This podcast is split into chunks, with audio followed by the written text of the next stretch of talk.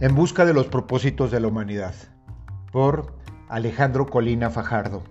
Contenido número 61. Las relaciones tóxicas 2.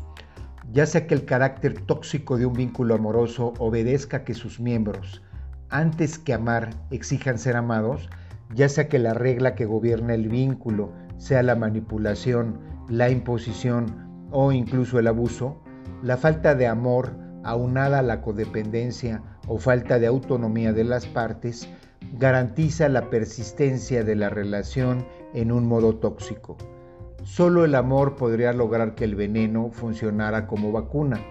pero el amor reside en permitir que la otra persona sea tal cual es, no como uno quiere que sea. Y aquí el verbo ser incluye el tiempo que la persona amada resuelve compartir con uno las cosas materiales e inmateriales que le otorga, además, por supuesto, de su forma de ser en general, lo que incluye y de manera preponderante su modo singular de florecer en la vida. Solo el amor puede lograr que las relaciones tóxicas constituyan un acicate para el desarrollo personal, un emplazamiento para abandonar la infancia y alcanzar la mayoría de edad, en el entendido que la mayoría de edad excluye lo mismo los berrinches de la víctima que los del tirano, a quien justo la víctima le ha entregado su vida a cambio de su tiranía. Como lo supieron los antiguos griegos, el amor erótico se celebra entre iguales o no se celebra como amor, sino como otra forma de intercambio social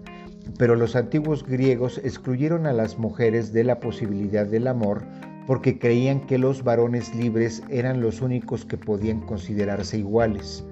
En vista de esa postura, a todas luces bárbara y excluyente, Safo resolvió fundar su escuela de amor y de poesía alejada del resto de la población en una isla, Lesbos, territorio en el que un cúmulo de mujeres libres e inteligentes florecieron en forma intensa y cabal independientemente de la ignorante necedad de los hombres de su mundo, incluido el mismísimo Aristóteles, para no decir más,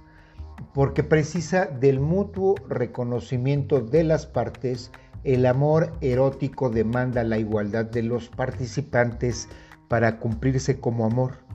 Incluso el amor de los padres e hijos se cumple con el reconocimiento mutuo. Cuando se cumple de forma acabada, esto es, cuando los hijos reconocen a sus padres como iguales, algo que por regla general sucede después de haberlos admirado en la infancia y haberse decepcionado de ellos durante la adolescencia, pero también cuando los padres al fin reconocen a sus hijos como iguales después de haberlos admirado y haberse decepcionado de ellos en algún momento de la vida. El amor integra la máxima aceptación de la fragilidad humana,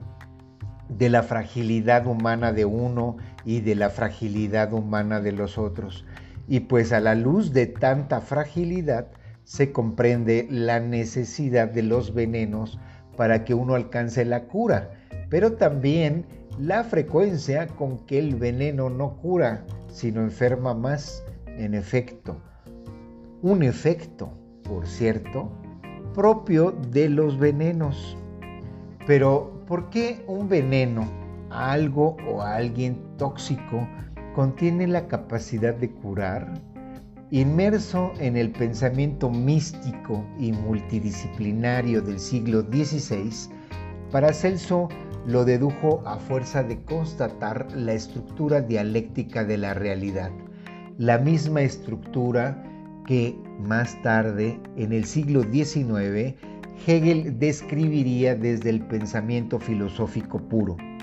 Por su parte, Alexander Fleming ofreció la prueba empírica de la eficacia de la toxicología en una bienaventurada casualidad que le sobrevino el 15 de septiembre de 1928,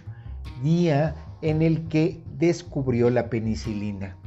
Evidentemente, algunos venenos o sustancias tóxicas curan y otros no, desde el origen de la humanidad surgió un conocimiento especializado en la materia que se ha perdido y recuperado por distintos pueblos y culturas. De hecho, no ha existido pueblo ni cultura carente de un saber especializado sobre qué integra un veneno y qué no, y aún de cuáles venenos curan y en qué cantidad o, o bajo qué terapéutica, y cuáles simplemente hacen daño. La ciencia moderna, con mayor claridad, la farmacéutica moderna, suele presentar firmes catálogos sobre las sustancias que curan y las que hacen daño, que van variando con el tiempo, y a su modo, cada saber tradicional hace lo propio, pero en las relaciones humanas no se puede ofrecer un catálogo de los vínculos tóxicos que curan y los que no.